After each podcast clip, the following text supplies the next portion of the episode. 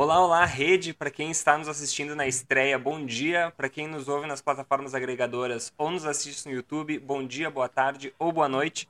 Mas para todos, sejam muito bem-vindos ao Conexão ECC Hub, o podcast sobre desenvolvimento profissional, futuro das organizações e protagonismo ágil. Antes da gente começar nosso papo com a nossa convidada especial de hoje, eu queria já convidar você que está nos ouvindo a se inscrever na nossa newsletter, a People First ela é mais do que um ponto de contato para vocês acompanhar as reflexões. Ela é, na realidade, mais um ponto de contato para você acompanhar as reflexões da ECC Hub. Agora, diretamente no e-mail. Toda segunda-feira. Terça. Terça-feira. Mais do que uma newsletter, nosso objetivo com a People First é construir uma comunidade de pessoas interessadas no universo do desenvolvimento humano e organizacional. Porque a gente acredita que colocar as pessoas no centro das organizações e integrar elas nas conversas é o caminho para os resultados exponenciais. Para se cadastrar é muito simples, é só acessar o link scchubbrasil.substack.com.br ou acessar o mesmo link, link que está aqui na descrição desse episódio. Substack se escreve S-U-B-S-T-A-C-K. Hoje, além das minhas colegas de bancada, a Ali e a Gabi, a gente ainda está com a Andréa da Silva, head de pessoas da Metadados. Então, primeiramente, oi pessoal, boa tarde, tudo bem? Boa tarde, Joey, boa tarde, Gabi, boa tarde, Andréia, é um prazer tê-la conosco. Bem-vinda! Olá, gente, tudo bem com vocês? Espero que todos estejam bem. Andréia, prazer ter você aqui com a gente hoje.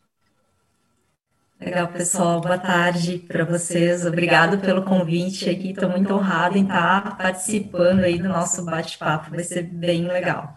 Espero que todos gostem. Então, vamos já apresenta aí, André, para o pessoal. Ah, conta um pouquinho aí de ti. Bom, gente, eh, então, para quem não me conhece aí nas redes, normalmente eu estou também participando junto com a Metadados em alguns eventos. Eu sou Andréia, sou head de pessoas na, na Metadados Assessoria e Sistemas, uma empresa de tecnologia que desenvolve soluções aí para a área de recursos humanos, né, soluções aí para o desenvolvimento de pessoas.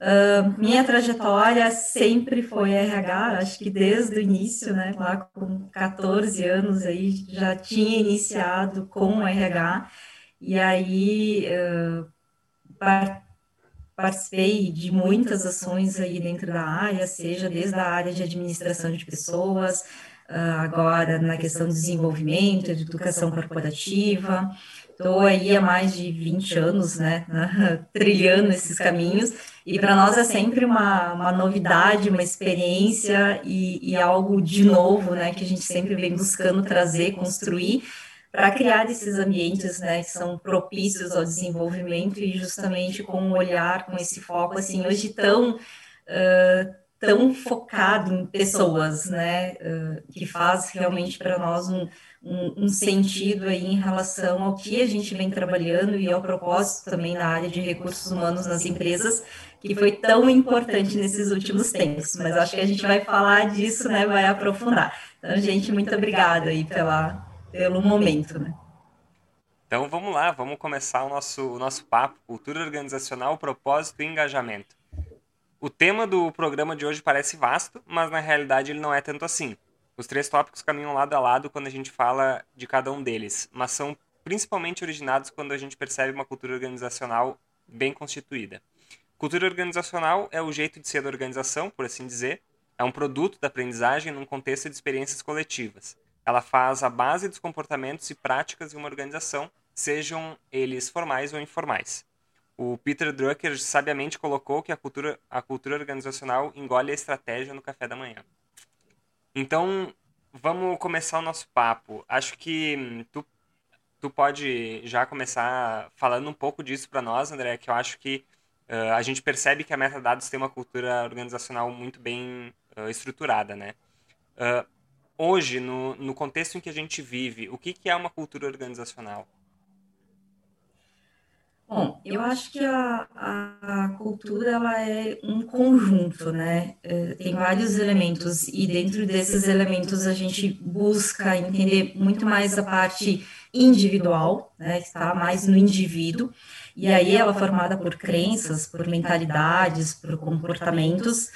E na parte do coletivo, que a gente tem muito que pensar aqui em relação ao negócio, do mercado de atuação, das estruturas que a gente cria dentro de uma organização, dos processos, das práticas. Então, para mim, ela é muito a maneira de como as coisas são feitas, né? Sem pensar assim, sem que, que as pessoas pensem assim como tem que fazê-la é muito mais assim uh, de estar embutido em fazer do que diz que faz, sem que as pessoas tenham na verdade um trabalho, né, com relação a, tentar entender isso. É, é, ficam ficam elementos, né, tanto indivíduo quanto coletivo, um pouco associados. Então, para mim, é uma indicação assim de muito de como as pessoas trabalham juntas, né, no sentido do, do coletivo de, da sociedade que se cria dentro de uma empresa e também como esse trabalho é feito em si. Né? Então, eu acho que aqui vem muito a ver com a questão do propósito de, e do contexto, né, como uh, a cultura necessária para uma organização. E, e, eu acho que cada uma é singular, né? cada uma tem uma, uma forma de se organizar, uma forma de criar valor, uma forma exclusiva e não necessariamente, eu acho que aqui é uma questão que a gente vai conversar bastante, isso seja replicável, né? Como se fosse uma, uma receitinha que, ah, é o que eu tenho aqui, eu vou replicar em outras organizações. Acho que em linhas gerais, mais ou menos, é, esse é o meu entendimento, né, em relação à, à cultura. E é um ponto interessante, André, que tu trouxe de não replicar, né? Porque a gente ainda ouve muito assim, poxa, que bacana, vamos pegar um exemplo aqui, né? Poxa, super legal a cultura da Google, né? Ai, que legal, vamos pegar esse negócio, vamos trazer para a nossa empresa.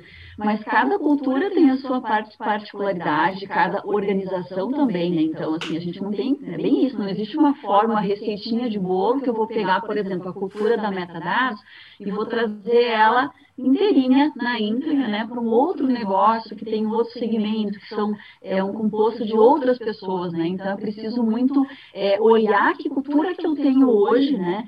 E que elementos ou que recursos, enfim, que coisas que tem daquela cultura que eu achei interessante que eu consigo adaptar para a minha empresa. Acho que vem muito disso, né? Perfeito, e eu ainda acredito que também não tem algo que a gente possa dizer assim, uma cultura melhor que a outra.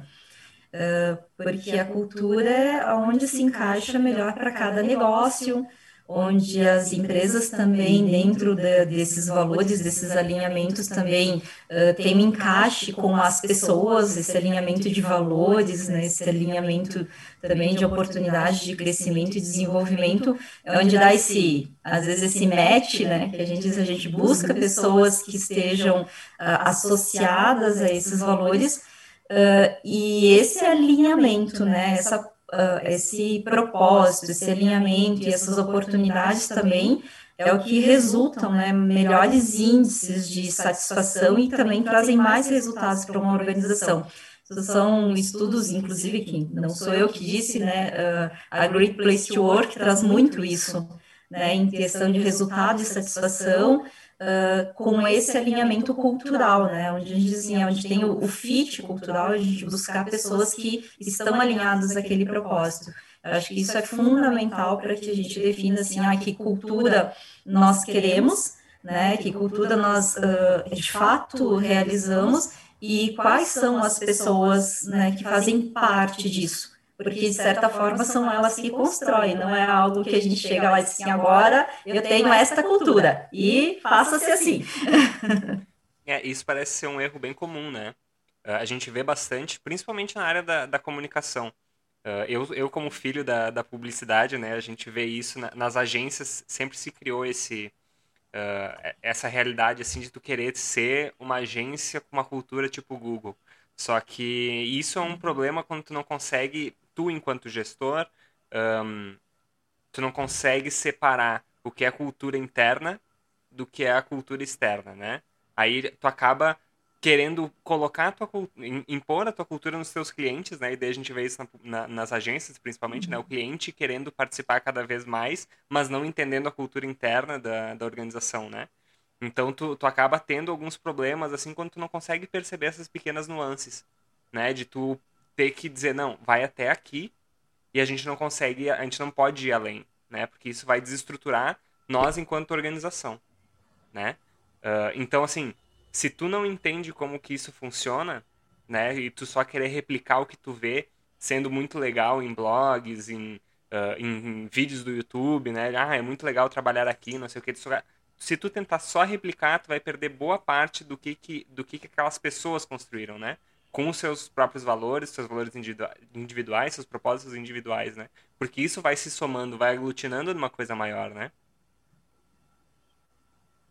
Verdade, é o senso de pertencer, né? É, é, o senso de estar. A gente vai falar também das questões de, de engajamento, mas é a, a, pessoa entender qual é o seu papel, o que, que ela contribui para aquele negócio e, obviamente, querer crescer e prosperar junto com ele. Então, não é mais trabalhador e, e empregado e empregador. É uma relação de quase como uma, uma sociedade que se cria ali o em prol de um, de um bem comum, né? De um objetivo comum, de um propósito comum. Isso. Mas é... Essa própria fazendo, fazendo um gancho, até a própria troca, né? Isso, a, a forma como a gente enxerga a cultura organizacional hoje acabou mudando muito justamente por essa relação de troca, né? Não é mais apenas aquele trabalhador que oferta, né? Que, que disponibiliza do seu é, da sua força de trabalho, mas que está colaborando, que está aprendendo, que está trocando, né? Então a cultura acaba se tornando muito orgânica, né? Isso aí. Acho que aqui a gente fala um pouco de pertencimento, né? Porque fazendo assim, né, olhando é, o que, que a gente viveu nesse último um ano e meio, né? Então, assim, todo esse, todo, tudo isso que a gente está passando ainda, né, da pandemia, ele só acelerou o que já vinha se transformando, pelo menos essa percepção que eu tenho, né? Então, assim, a gente já vinha há uma década falando sobre uma cultura mais voltada nas pessoas, uma cultura mais voltada para o pertencimento, pra, né? E a, a pandemia ela acelerou isso, mas já vinha se transformando isso, não é algo novo. Né? Então, é uma, é uma transformação que a gente vem passando. E aí, quando a gente falou antes ali, né, que é muito difícil mudar uma cultura. Então, eu não posso pegar algo que está pronto e querer replicar. Eu preciso respeitar o que eu já tenho. Esse, é, esse é, um, é um ponto assim que eu vejo até como erro assim de, de empresas que tentam fazer algo, né? Poxa, agora então a gente vai pegar a cultura que a gente tem, a gente rasga ela, nós vamos trazer uma cultura completamente nova. Não vai funcionar porque também a gente tem que respeitar aquela, aquela cultura. Aquela cultura, independente se ela está certa ou está errada, ela precisa ser revisitada, é diferente. Então eu enxergo muito mais assim de estar revisitando pontos daquela cultura e olhando mesmo assim, poxa, até aqui a gente chegou, mas daqui para frente, né, essa cultura vai nos levar, é o que a gente quer, e aí passa por uma revisão, né, de propósito mesmo, do que, que a gente quer daqui para frente, porque o mundo mudou.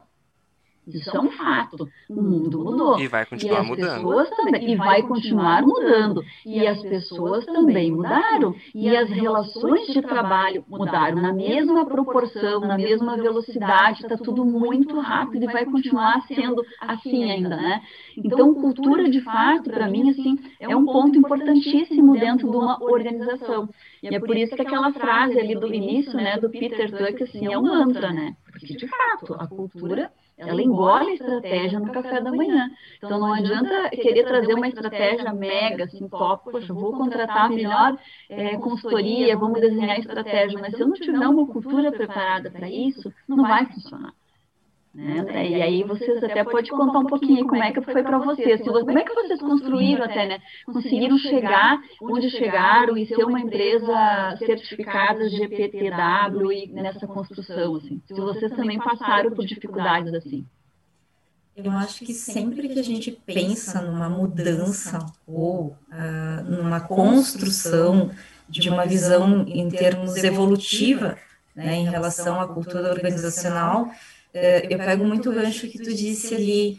Eu acho que a gente não pode simplesmente apagar a história de uma empresa.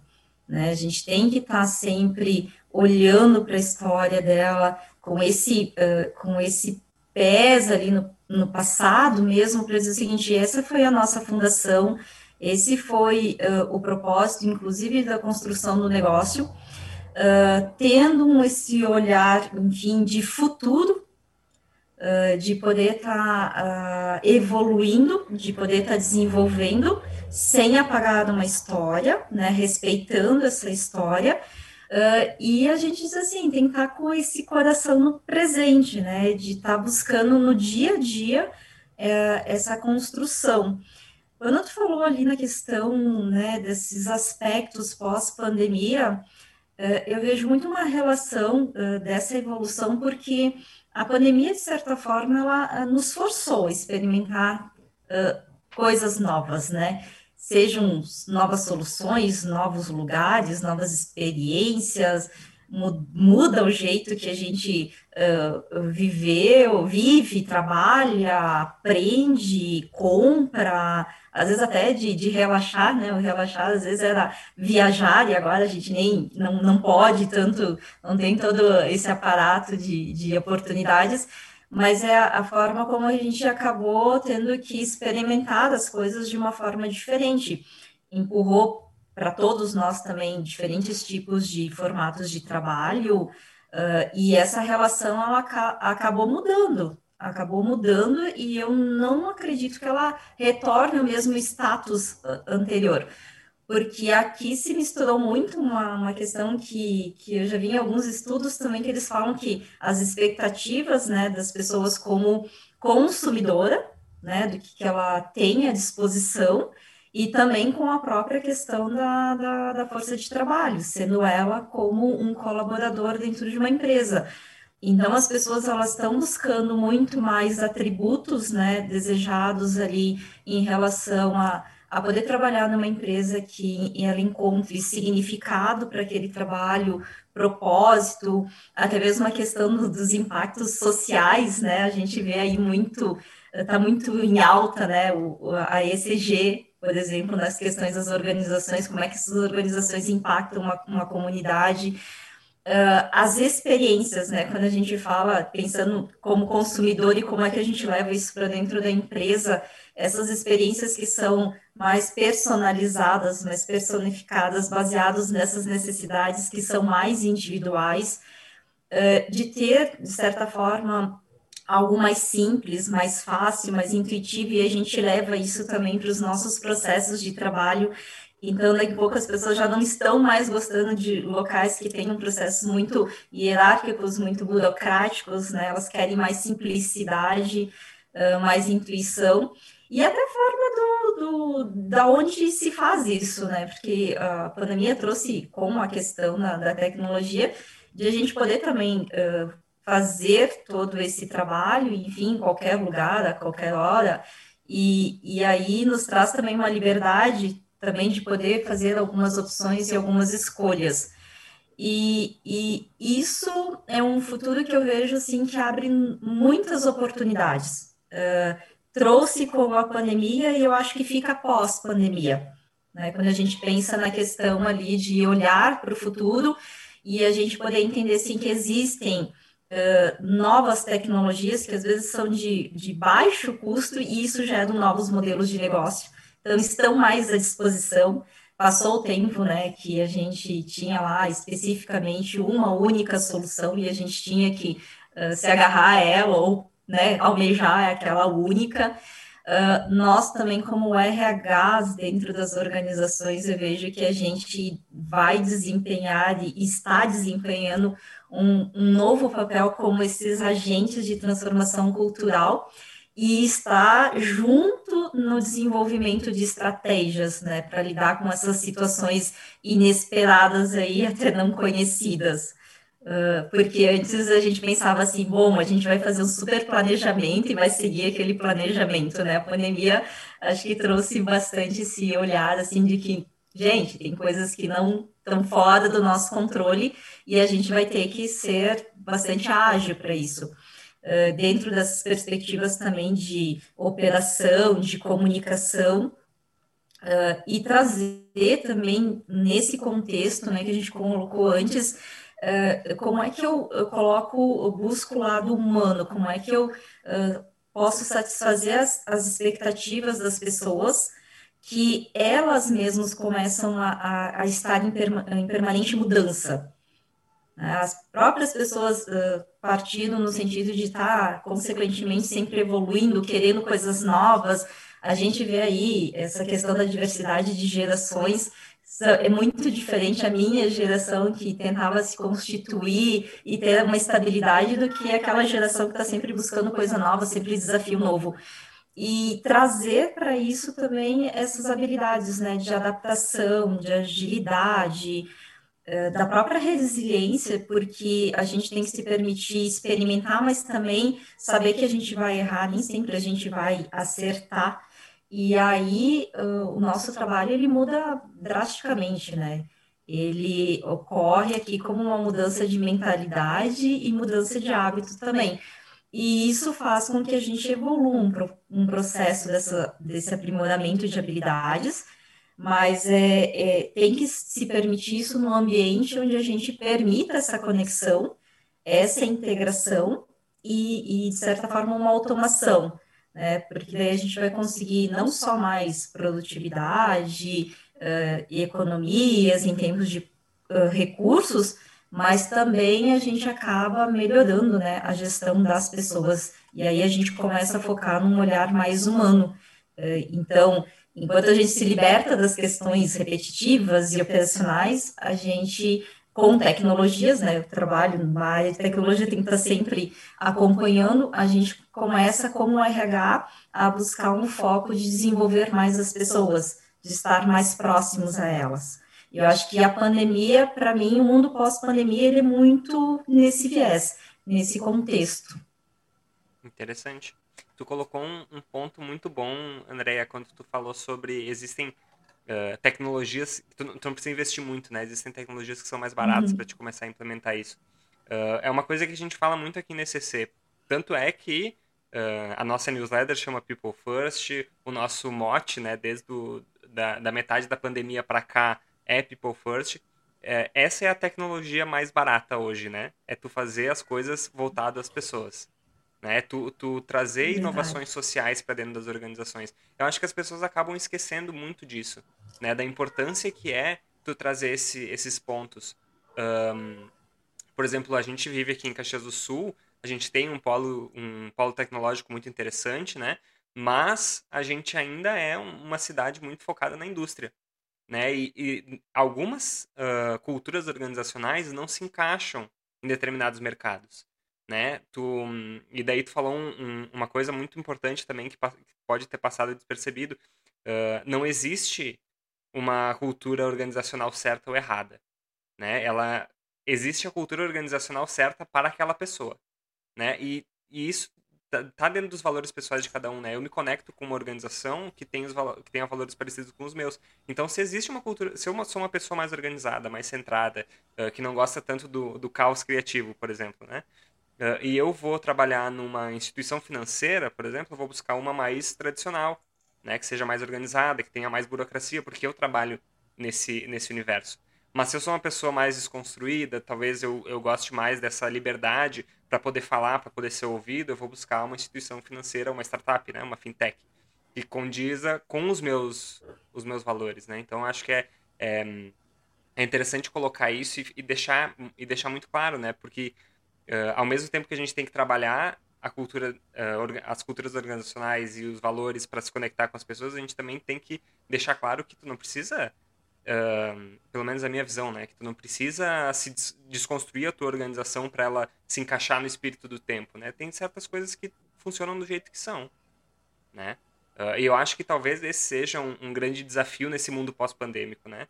Porque as pessoas, como tu trouxe, né? As pessoas elas estão, elas mudaram, né? As organizações mudaram, as pessoas mudaram, todo mundo mudou, tudo mudou.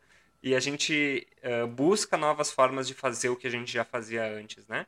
Então, se uma das tendências é o trabalho híbrido, é eu estar um pouco aqui uh, trabalhando de home office, um pouco trabalhando na organização, um, e as pessoas estão buscando isso, pode ser um desafio para certas culturas organizacionais, né? Uh, esse é um dos desafios. Quais que vocês acham, né? Eu vou abrir aqui para todos nós uh, falarmos. Quais são os outros desafios que vocês acham que vai surgir nesse mundo pós-pandêmico? Eu vou chamar um nome. Quer começar ali? Olha, eu vejo que aqui é, é a gente conseguir é, trabalhar as diferentes expectativas, né, dentro da organização de times tão diversos, de gerações multidisciplinares, tanta gente que é diferente ali trabalhando junto e cada um com uma expectativa. Eu acho que isso é um grande desafio pós-pandemia. Atender essas expectativas, né, até para reter, para reter esse talento. É, eu faço coro com, com isso que a Ali falou, principalmente dando ênfase no mercado de tecnologia aqui, é, para recrutar né, e para atrair novos talentos, né, principalmente é, em algumas áreas em que já, já está né, sendo noticiado, inclusive, né, já tem algumas pesquisas é, comentando quanto um, a gente está com uma escassez de profissionais nas áreas de, é, de tecnologia, de desenvolvimento, de programação, né? É, então, para né, atrair os melhores talentos, né? É importante que se tenha, se crie um ambiente é, que faça com que essa pessoa esteja conectada e possa estar lá num determinado período, né? E que ela se sinta é, confortável nesse ambiente. Então, acho que o grande desafio, né, principalmente das empresas de tecnologia, é, e dada a pandemia também, né, é de fazer com que esse profissional, né, se sinta é, cada vez mais uh, acolhido e até considerando uh, o, o, nosso exemplo de Google que a gente falou, né, é, uh, anteriormente, o Google conseguia, né, transmitir parte da sua cultura pela arquitetura, né, pela, pelos móveis, pelo ambiente, né, e aí como fazer essa tradução desse sentimento, né, no ambiente, nas pessoas circulando, quando eu tenho, na verdade, as telas, né, é, então eu vejo que esse também é um, é um grande desafio aí, tanto a questão da atração e retenção, mas também de criar esse ambiente, só que no, no virtual, com as pessoas estando em casa, né. Eu acho que aqui entra dois, duas questões bem importantes que vocês comentaram. Uh, uma delas eu, eu traduzo como ter essa visão de futuro significativa, né? Aquilo que os profissionais estão buscando, aquilo que eles imaginam até ser capazes de fazerem no futuro. E aí eu pego a tecnologia porque ela é muito acelerada.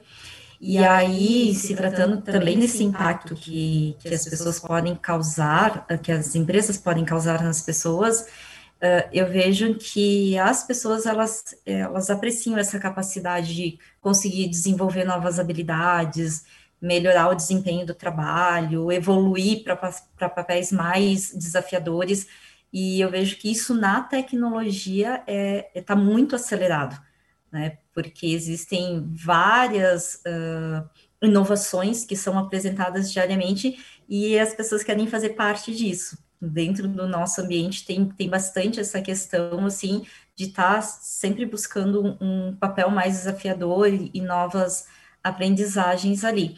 E, e, acho que isso vem muito uh, também com relação à questão do, da aprendizagem né, ao longo da vida, educação continuada ali, em relação ao lifelong learning, que uh, isso começa a ser valorizado por, por todos, porque eles querem permanecer bastante relevantes no mercado, mas num mercado que hoje é bastante volátil, né? Ele está mudando a todo tempo.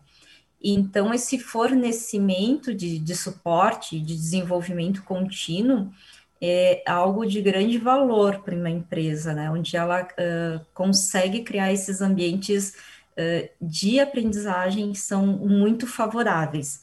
Então, dá essa oportunidade para as pessoas crescerem e desenvolverem e, e terem desafios, eu acho que é bem importante. Outra questão que eu acho que também o, o RH acaba tendo que lidar também é de preparar né, esses profissionais. Então, uma questão é realmente eles terem esse processo de, de autodesenvolvimento, mas também uh, existem algumas características que a gente precisa preparar, né? Desde características de agilidades, de habilidades multidisciplinares, de consciência social. Então, são algumas coisas que uh, esses trabalhadores, enfim, eles acabam tendo que serem preparados para resolver problemas complexos, para trabalhar de forma muito colaborativa aqui entra uma, uma questão onde a gente fala muito da colaboração, né, estar presente. Que o que eu vejo no panorama, assim, do, do desenvolvimento de, de talentos, assim, é que realmente a gente tenha que construir ambientes que a gente uh, separe um pouquinho aquela questão numa estrutura mais hierárquica e comece a trabalhar com times e, e, e, esses times uh, acabam tendo pessoas de várias equipes ou de vários setores diferentes, porque eu entendo que a soma né, dessas capacidades, é aí a gente entra talvez na questão da diversidade né, dentro da, desses times, eles acabam trazendo um resultado uh, mais favorável para o negócio, mais rápido, e essa soma de capacidades tem um resultado uh, mais propício para esse desenvolvimento contínuo, em conjunto. Porque às vezes eu aprendo com o meu colega, então eu, eu tendo a, a oportunidade de trabalhar com pessoas diferentes, também é interessante essa promover essa mobilidade interna uh, também eu acho que é bem importante para o desenvolvimento assim uh, dessas pessoas, além de comprometer, além de, de, de ter aquela questão de, de, de pertencer e de estar tá fazendo algo que é bem uh, interessante enquanto o alinhamento uh, da estratégia, enfim, da que a empresa quer em relação aos objetivos. Então, o ensino-aprendizagem ali, eh, eu acho que é bem interessante, né, no sentido de criar uma cultura de ensino e de aprendizagem, onde as pessoas elas são incentivadas também a abrir, a aprender novas habilidades, mas também compartilhar, e, né, que eu acho que tem essas duas questões.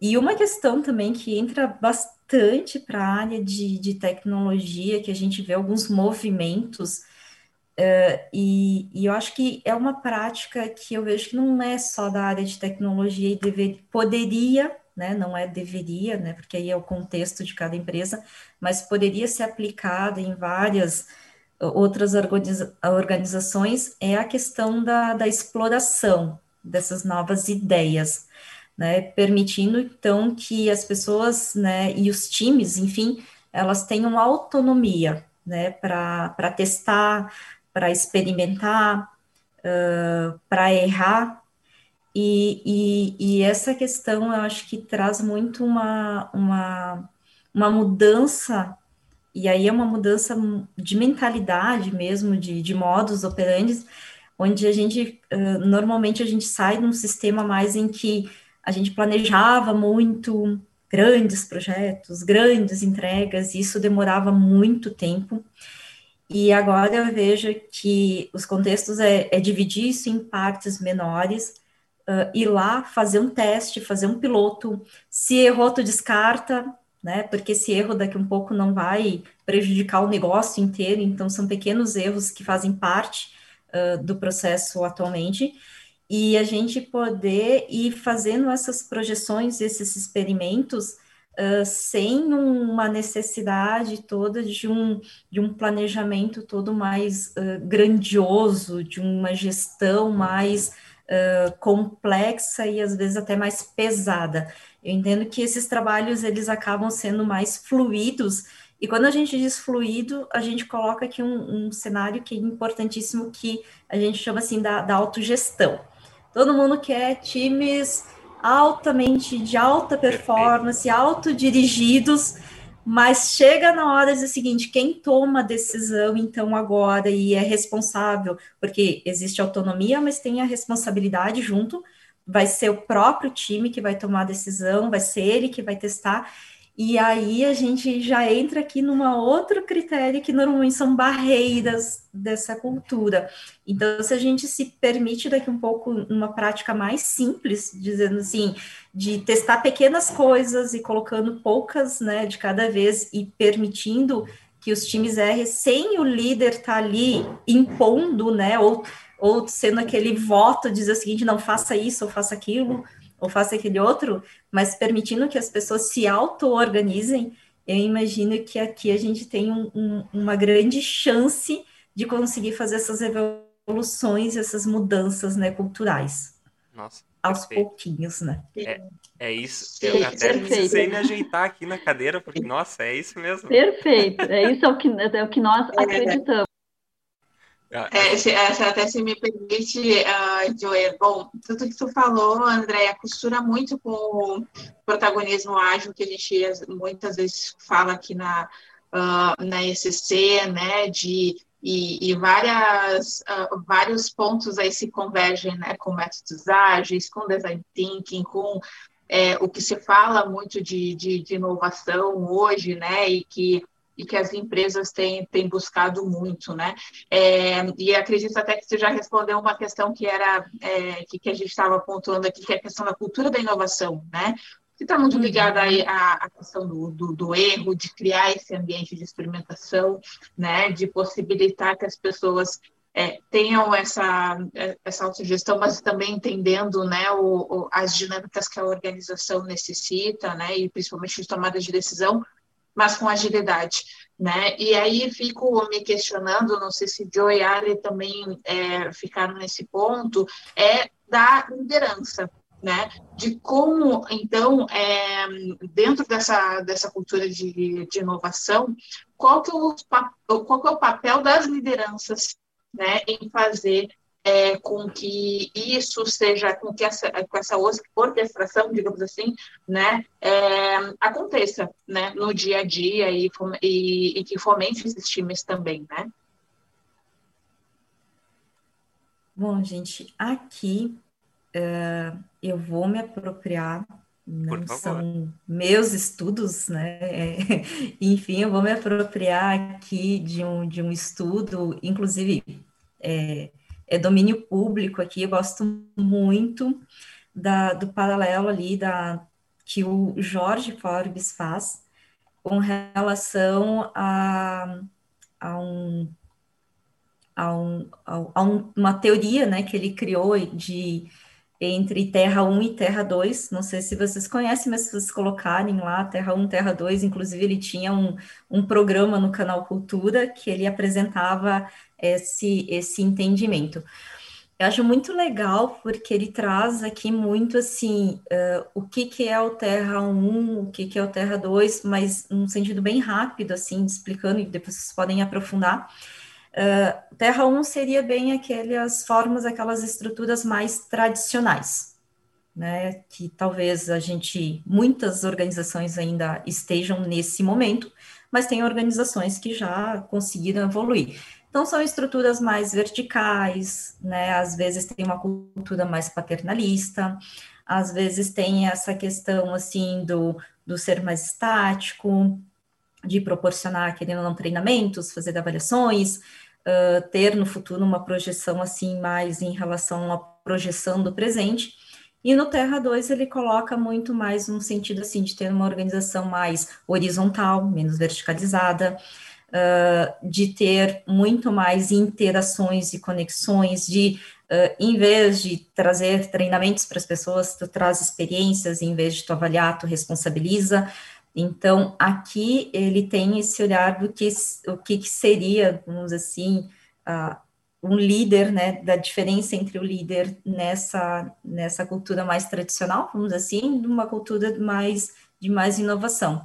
E acho que tem pontos aqui que são bem importantes, né? Quando a gente começa a falar de estrutura, eu acho que a, a questão aqui de horizontalizar ela é muito importante, que é quando a gente começa a fazer a criação realmente de, de times, né? De times que se uh, fazem essa autogestão e são times também que às vezes são multidisciplinares para trabalhar com algum objetivo em comum. Normalmente também quando a gente fala de avaliações, coisa e tal, ele coloca assim, ah, o líder ele normalmente nas avaliações atribui notas e aqui a gente já começa a atribuir responsabilidades. Então, tu não vai lá e avalia uma pessoa classificando ela por uma nota, coisa tal, que é no sentido mais tradicional. Tu vem aqui e atribui, na verdade, responsabilidades e atribuições para aquelas pessoas. Uh, no 1, tu acaba controlando mais, pela questão da estrutura mesmo, né, da verticalização ali, controla, dirige, então o líder tem lá todo aquele comando e controle. E aqui, muito mais no, num sentido mais inovador, tu acaba muito mais inspirando e entusiasmando. Então, tu deixa de ser um controlador para ser uma pessoa que inspira, que entusiasma os outros. Uh, aqui também tu tem um, um, um senso, né, de que, ah, em vez de tu, tu, tu, privilegiar, às vezes, só técnicas e ferramentas, a gente vai muito mais para a questão humana, dessa empatia com as pessoas, de buscar o foco na experiência, e entra muito na questão que tu colocou ali, Gabriela, em relação a, a trazer o design thinking, trazer uh, a experiência do, dos usuários, trazer a experiência do colaborador. Então, antes de se fazer algo ou se editar alguma coisa, a gente normalmente acaba uh, pensando em perguntar, em pesquisar o que realmente, qual a expectativa, qual a experiência que as pessoas querem ter. Na questão da comunicação também, eu acho que é bem interessante isso. Normalmente a gente tem aquela uh, diretiva assim, não, a gente tem que comunicar, tem que ser transparente, mas às vezes ela, essa comunicação ela flui só de um lado, né? Então a gente, o líder, às vezes comunica. E na verdade, agora a gente pensa num critério de, de ruptura ali, é que ele tem que envolver. Então ele tem que ter essa escuta ativa diariamente, porque ele tem que ser aquele líder que tem que manter um ambiente, uh, propiciar um ambiente, né, que a gente fala dos ambientes seguros e psicológicos, que é onde a gente traz uma segurança para que as pessoas possam trazer todos os seus anseios e também suas sugestões e suas críticas, sendo que essa crítica tem que ser esse senso crítico de poder colocar daqui um pouco uma questão que precisa ser evoluída, que precisa ser melhorada.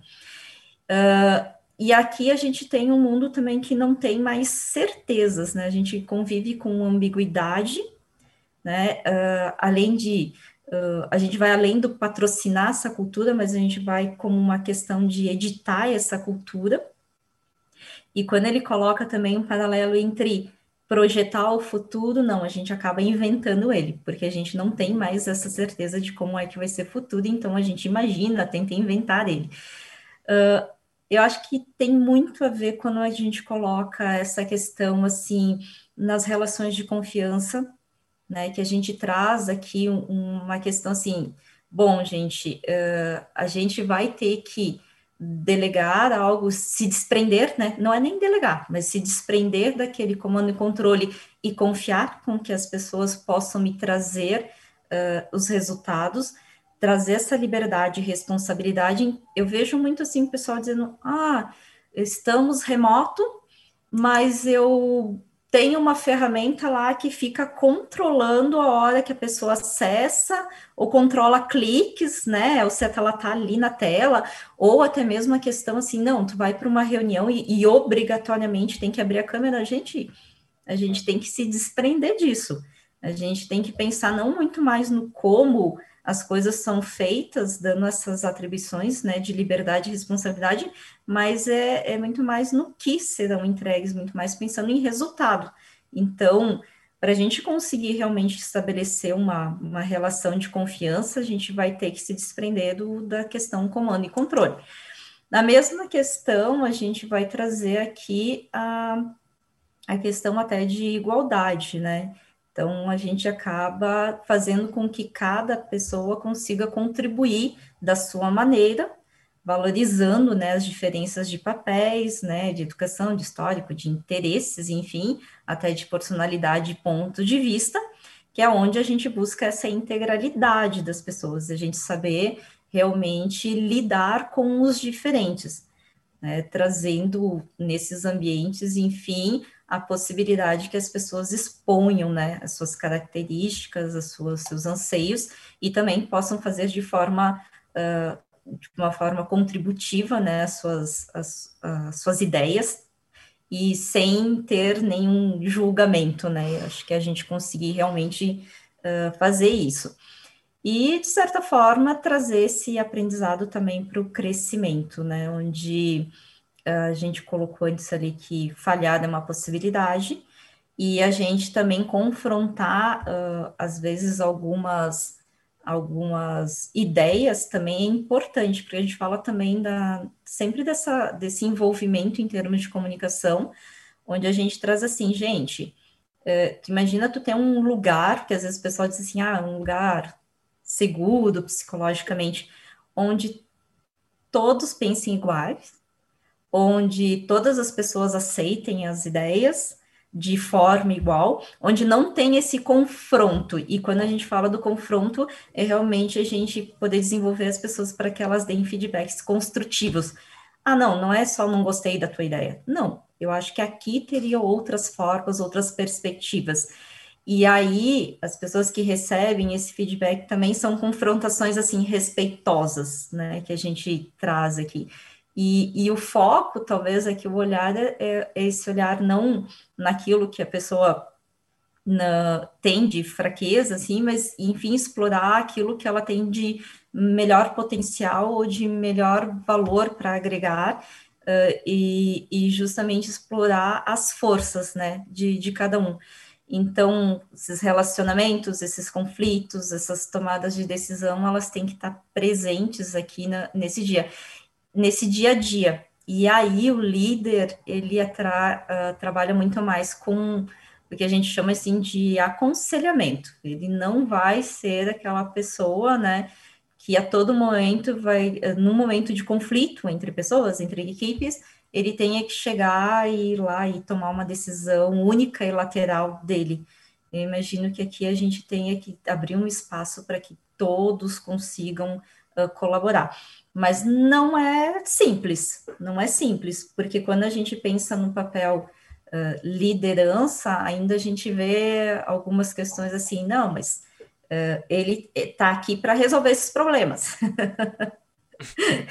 então, se eu começar a resolver esses problemas, eu não preciso do, do, do, líder. Não, eu acho que a gente tem que ser muito mais assim, o líder tem que trazer essa noção da, desse alinhamento, né, de estratégia, de cultura, uh, com esse objetivo, mas com o objetivo mais de aconselhar e não ficar inferindo.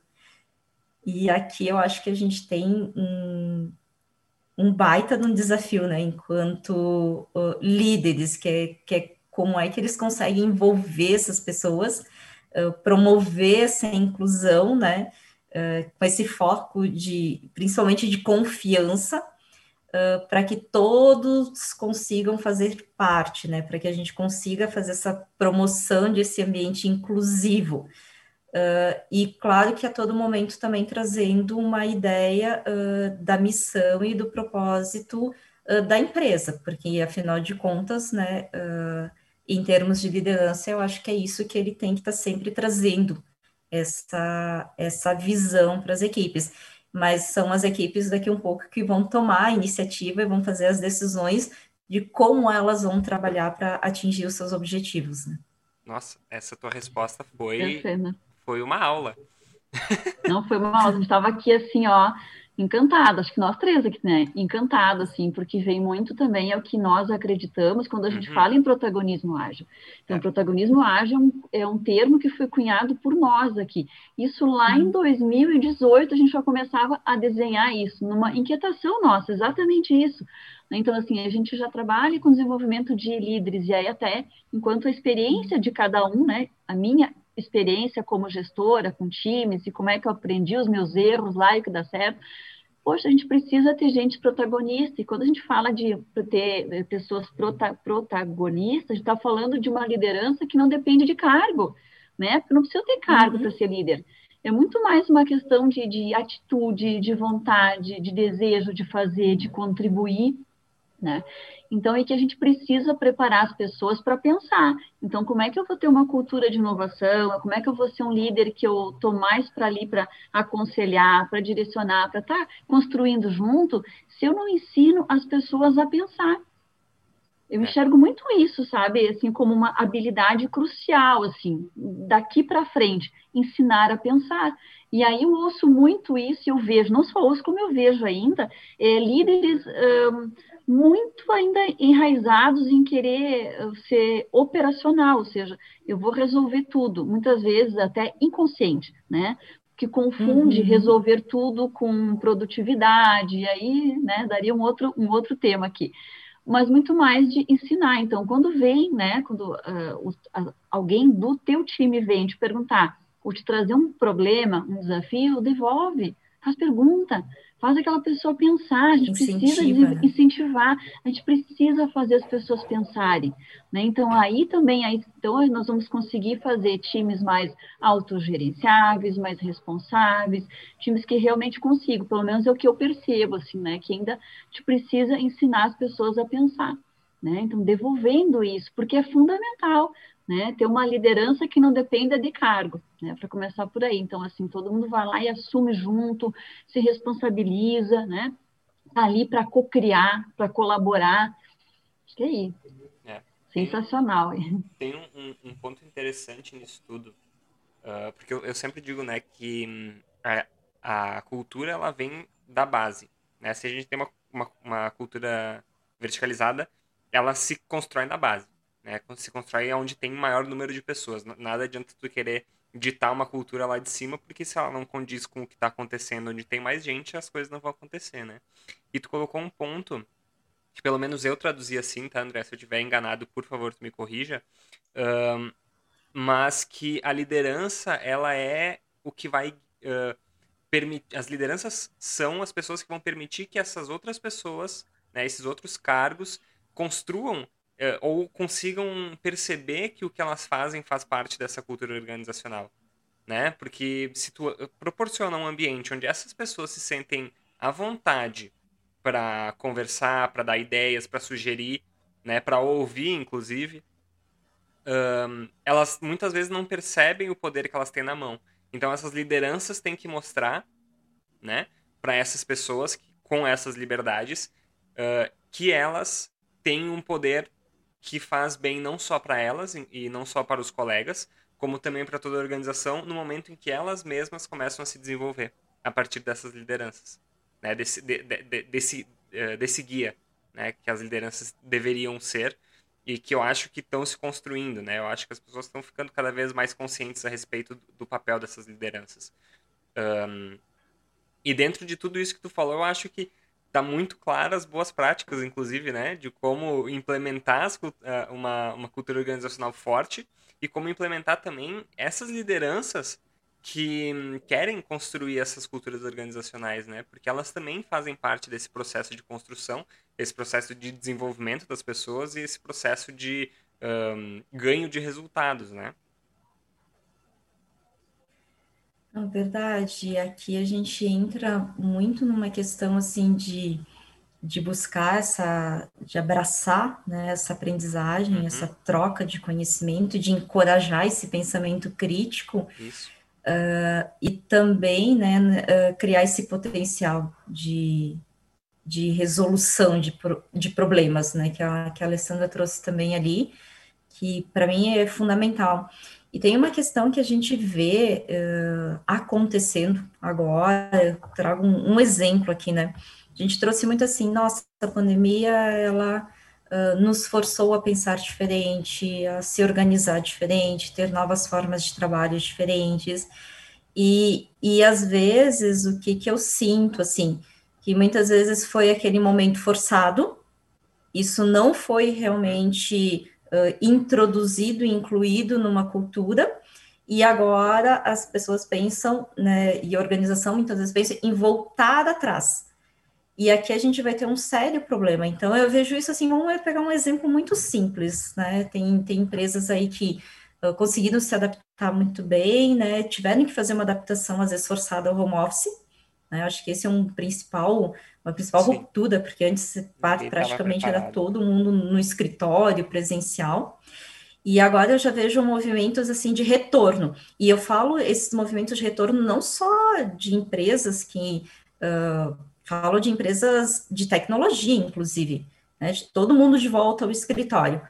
E aí a gente não tem ainda uma, uma, uma certeza do porquê esses movimentos muito pode ser por parte também das pessoas terem essa necessidade da socialização e na necessidade, isso eu falo daí por mim mesmo, porque no, no nosso escritório o pessoal diz assim, ah, quero poder estar lá de volta, enfim, quando, quando uh, for possível, quando eu, ou quando eu quiser, né, que eu acho que essa é, é a questão principal, mas tem outras que a gente vê assim que é 100%, então sem essa chance, sem essa opção, bom, agora que tem lugares que tem uma estabilização maior, agora que daqui um pouco já tem uma condição melhor aí de, de, de controle, de vacinação, não voltem tudo ao, ao, status anterior, né? Voltem tudo ao presencial.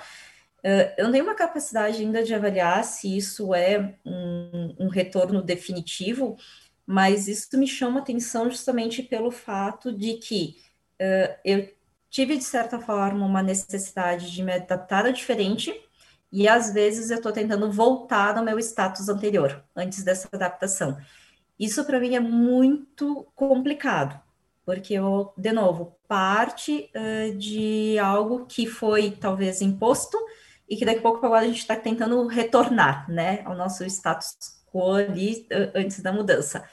Então, para mim é que é importantíssimo, né, a gente fazer essas análises pensando assim, gente, uh, o que que vai ser daqui para frente?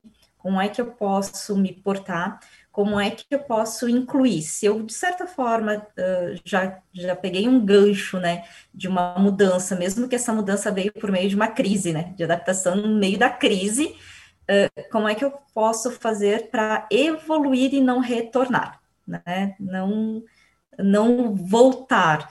E aí entra muito a questão daquele papel que a gente diz assim, gente, aqui eu acho que talvez a decisão ela seja muito mais das pessoas do que da própria organização. Uhum.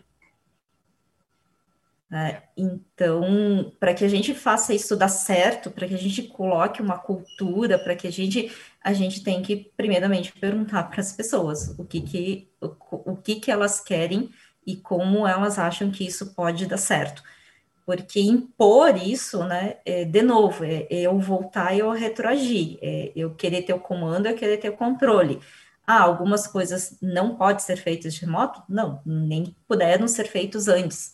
Ah, algumas coisas a gente consegue evoluir? Sim, mas a gente tem que cuidar alguns movimentos. Ah, mas as pessoas estão pedindo para voltar porque querem socializar? Ótimo, legal isso. Mas uh, se fala também nesses movimentos do híbrido, né?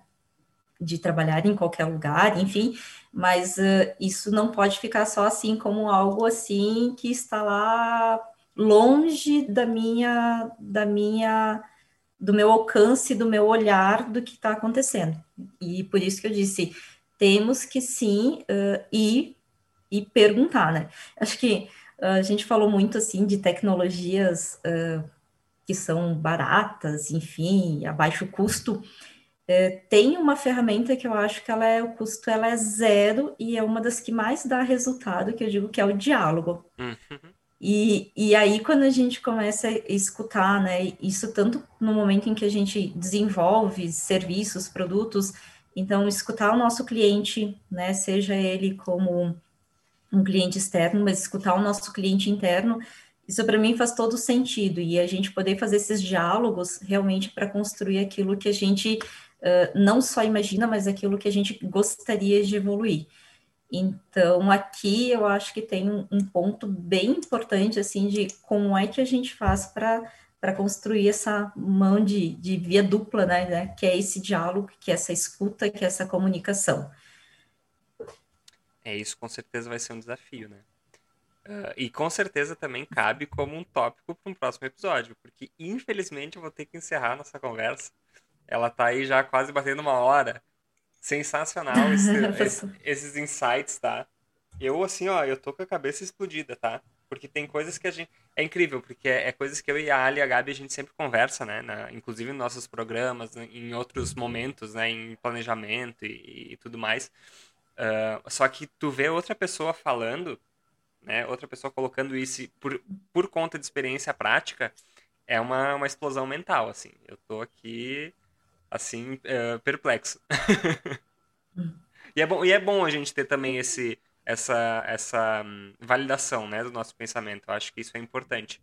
Então, se quem está ouvindo a gente, quem está assistindo também na estreia, tem esse pensamento e acabou de ser, ser validado por uma, uma experiência prática, então você não está ficando louco. Esse é o mundo que a gente está se encaminhando e que a gente está vivendo agora. Legal. E eu acho que grande parte da questão da cultura, se eu pudesse deixar assim só um, um, um final, né? Eh, eu poderia dizer o seguinte, gente, não, não pense em coisas muito complexas. às vezes a gente consegue buscar em coisas mais simples, né, no dia a dia, como, por exemplo, em termos de, de, de liderança, assim, essas conversas com as pessoas, às vezes a gente tem que ter conversas, assim, primeiramente para entender, né, às vezes os sonhos, os desafios, né, entender a, a, história daquela pessoa, daquele colaborador, e aí também compreender porque ele tem algumas crenças, algumas mentalidades, e aí conseguir juntar num time diver, diferentes né, modos de, de, de pensamento, uh, de trazer essas conversas não só quando uma pessoa está entrando na organização, mas estar conversando com ela, acompanhando diariamente, clarificando ali os pontos do, do trabalho, clarificando barreiras, tirando obstáculos. Acho que esse é um papel fundamental aqui do líder. E enquanto a RH, a gente vai muito para aquela questão assim, tem ferramentas desde você criar uma uma estrutura de uma jornada, né, de pensar numa jornada daquele colaborador, mas criando ferramentas, por exemplo, de fazer pesquisas, né, eh, de fazer pulses, de fazer pesquisas de clima, de obter uma resposta sobre a satisfação também dos serviços de RH, isso é muito importante, porque a gente para de pensar em criar processos para que facilitam a nossa vida enquanto empresa, né, enquanto área, enquanto processos, mas de criar experiências que realmente facilitem a vida das pessoas. Então, acho que esse é a, a, principal questão que eu colocaria assim, ah, se a gente quer mudar numa cultura, vamos ouvir as pessoas, vamos entender as necessidades delas, parar de colocar uh, coisas que facilitam a minha vida, mas sim de criar boas experiências para os outros. Partido básico, né? Exatamente são coisas e daqui a um pouco, só mudando talvez esse processo que a gente já comece mudar uma forma de mentalidade de pensar em como é que a gente trabalha, né, eh, interno nas organizações. Perfeito, perfeito, adorei, porque é, é se doar para o outro, né, não fazer as coisas pensando em ti. Então, o nosso programa ele vai se encaminhando para o fim, infelizmente, mas eu gostaria de aproveitar uh, esse tempinho para agradecer não só a ti, André, por ter participado uh, do Conexão SC Hub, mas também para quem está ouvindo a gente, assistindo a gente uh, na estreia, ouvindo depois né, na, nas plataformas agregadoras. Uh, André, muito obrigado por participar do Conexão SC Hub.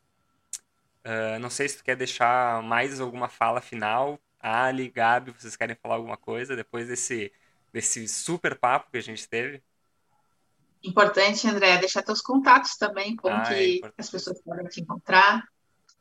Ah, claro, gente, fico à disposição. Tem meu LinkedIn aí, Andréia, né, eh, da Silva lá. Também estou normalmente nos conteúdos aí da Metadados em Instagram, então Metadados uh, uh, RH, uh, plataforma né, das redes de Face, enfim.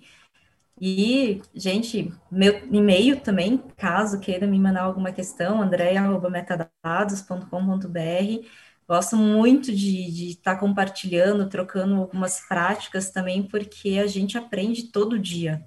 Né? Então, às vezes é uma pequena ação, alguma prática, alguma questão que a gente vê e, e realmente, aquilo que a gente disse, a gente troca e faz um alinhamento se isso faz sentido, né, para a gente, mas é sempre bom a gente estar tá buscando um olhar diferente e não necessariamente, como a gente diz, não em, em tecnologia, né, Uh, e acho que isso vale para qualquer empresa, para qualquer organização. Com certeza.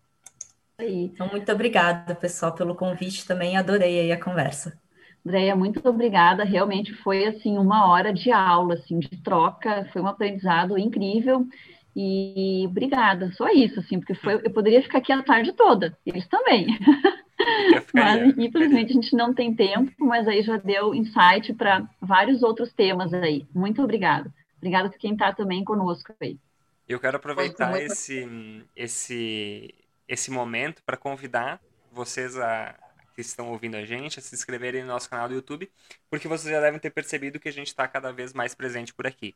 Se inscrever também na nossa newsletter pelo link que está aqui na descrição e seguir a gente no Instagram no arroba Brasil, se conectando também com a gente no LinkedIn SCHub. Novamente, muito obrigado pela companhia, pelo papo e a gente se vê daqui 15 dias. 15 dias.